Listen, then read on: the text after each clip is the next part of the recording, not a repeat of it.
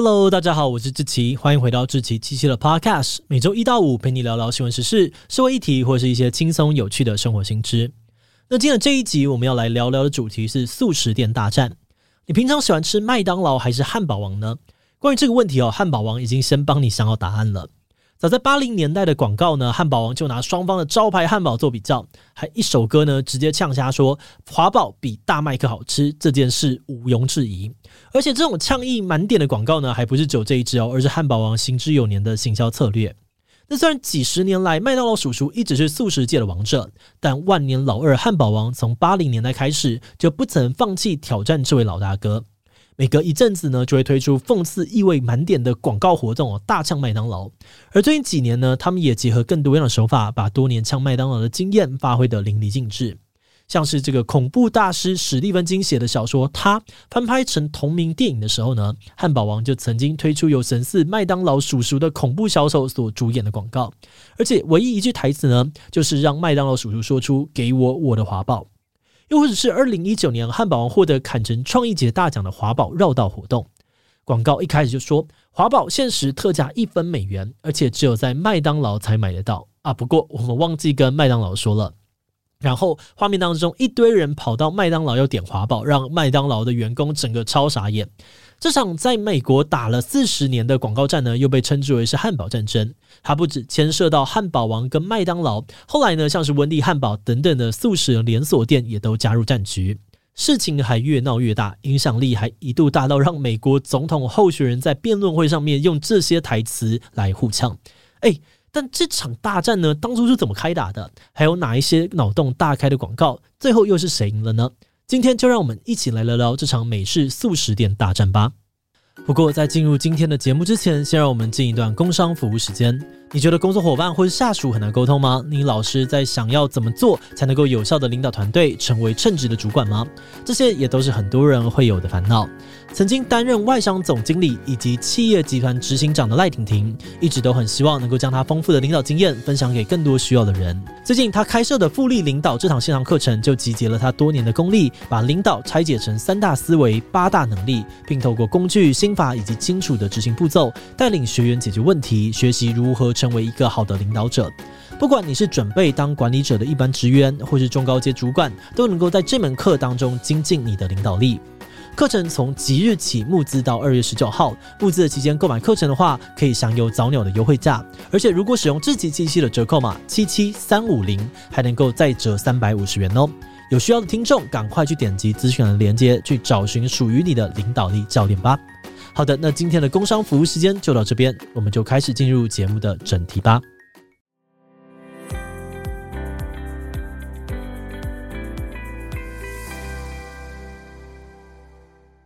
汉堡战争的时代背景要从这些美式速食店的起点开说。早在一九二一年，就有一家叫做“白色城堡”的餐厅引进了工厂流水线的概念，用机械化、系统化的方式发展出了现代速食店的雏形。但不幸的是，速食店在发展后不久就遇到了经济大萧条，发展一度停滞。可是，在美国经济复苏之后，事情又有了转机。当时，美国大力发展基础建设，在国内大量的新建高速公路。而这个时候呢，在高速公路旁边的素食店，不只是餐点吃起来方便，甚至还有得来速外带，点餐呢连下车都不用，因此越来越受到美国民众的欢迎。从五六零年代开始，素食店蓬勃发展，其中就包含了今天的两大主角：麦当劳跟汉堡王。麦当劳一开始呢，只是一家普通的餐厅哦。可是当时的老板看到了素食业的商机，于是毅然决然呢，把麦当劳转型成素食店。结果果然大受欢迎。一九五五年呢，还开始成立这个全国加盟店，发展出了标志性的金拱门、麦当劳叔叔吉祥物等等。而汉堡王最初的创办人，当年呢，也是去了刚转型成素食店的麦当劳之后，大受启发，决定在一九五三年开了汉堡王。很快的，汉堡王也开展连锁业务哦，并且引进火烤设备，推出了经典商品华堡和代表角色汉堡王，打造自己的特色。那时间来到了一九六零年代末期，麦当劳呢已经在美国坐稳了素食龙头的宝座，展店超过一千家，有三百家店的汉堡王呢则是排名第二。而此外，还有温蒂汉堡等等的后起之秀，也纷纷的在这个时期成立，形成了素食产业百家争鸣的状况。不过后来哦，有很多的素食店品牌呢，因为野心太大，过度的扩张，导致亏损倒闭。而早已抢下大半江山的麦当劳呢，则持续的保持获益，也靠着雄厚的资金继续的扩张，渐渐的成为了美国最标志性的景观。而外国人想到美国，常常第一个就想到的是麦当劳。后来，麦当劳更开始往全球发展哦，陆续在拉丁美洲啊、欧洲等等的地区展店，成为了餐饮集团的霸主。那至于汉堡王这边，虽然保持第二名哦，但跟麦当劳之间的差距又更大了。于是，不甘心他们不仅把麦当劳的 CEO 给挖角了过来，更发起了一连串的广告猛攻。其实从早期的汉堡王广告词里面，你就可以找到不少针对麦当劳的内容，比如不停强调顾客可以依照喜好调整汉堡里面的食材，就在呛麦当劳提前制作好餐点，不接受客制化的状况。但说到真的直白开呛，是一直到一九八二年，汉堡王呢才在一支广告当中破天荒的指名道姓麦当劳，正式引爆了这场汉堡战争。这支广告的标题呢写着“给成年人的重要消息”。影片里面呢，有个五岁的小女孩对着镜头说：“我看起来比你小二十 percent 吗？”我发现麦当劳的肉比汉堡王小二十 percent，真是难以置信。然后鼓励大家去汉堡王消费。诶，这么直接是可以的吗？其实，在这支广告播出之前呢，麦当劳就尝试用广告不实的理由跟法院申请禁播，但后来他们的申请失败，反而变成了法院的认证广告。推出后引起轰动。尝到甜头的汉堡王呢，又再度乘胜追击哦，播出了另外一次广告，而且这一次还把隔壁棚的温蒂给拉下了水。在这个广告里面呢，汉堡王员工说：“我们想要对麦当劳、温蒂致哀，因为盲测证明汉堡王的汉堡才是最好吃的。”然后他又假装温柔的安慰说：“没有关系啦，输赢又不是一切啊，不过赢了确实蛮爽的。”这些超挑衅的广告呢，很快就遭到了对手的抗议，而麦当劳跟温蒂双双把汉堡王告上法院。素食龙头之间的官司呢，也马上引来了媒体的报道，等于又帮汉堡王做了一次免费的宣传。结果他们的销量还因此上升了十 percent。而过了一阵子之后呢，汉堡王决定以撤下广告为代价，说服麦当劳跟温蒂撤告，而各方的战火才平息了下来。哎。但你不要以为汉堡王是真的要停战哦，这其实都是套路。汉堡王根本还没有玩完。整个八零年代，汉堡王推出了一连串攻击型的广告，其中一大经典呢是火烤 VS 干煎系列。他们大呛麦当劳啊跟温蒂的汉堡肉呢都是干煎的哦，又柴又难吃。但汉堡王的呢是大家最爱的火烤肉，多汁美味，就像你家后院的 barbecue 现烤的一样好吃。不仅如此，他们也同时推出了各项的促销活动，像是只要消费者在结账时说出“火烤完胜干煎”，华宝就可以买一送一。而至于被他们大呛的麦当劳，为了维持他们适合合家光临的亲切形象，所以没有办法回呛哦，只能够装没事，不予理会。不过这口气，温蒂汉堡显然吞不下去，决定拍广告反击，结果就造就了史上最经典的广告台词之一，那就是“牛肉在哪里”。在这一则一九八四年播出的广告当中，三位阿嬷满心期待的站在一个大汉堡面前，结果打开一看呢，里面的肉超少一块。其中一位阿嬷生气的大喊：“牛肉到底在哪里？”会这样子呐喊的原因呢，是因为温蒂汉堡的这个招牌呢是肉量十足的单肉饼汉堡，所以他们呢就在呛这个麦当劳啊跟汉堡王的肉超小块，连肉都找不到。那在阿嬷的灵魂怒吼之下，“牛肉在哪”这句话。马上就成为了当时最夯的流行语，被印在像是衣服、包包、帽子上面。甚至在当年哦，美国民主党的总统初选当中，候选人还用“牛肉在哪里”来呛对手的政策很空虚，就像那个小到毫无存在感的牛肉。而温蒂汉堡呢，也靠着这则广告的热度，在一年之内，全球的总销售额提升了三十一 percent。只可惜哦，在流行热潮过去之后，温蒂又再次跌入了销售谷底。同时，汉堡王也遭遇到了一连串的打击，开始走下坡，让这场汉堡战争逐渐开始冷却。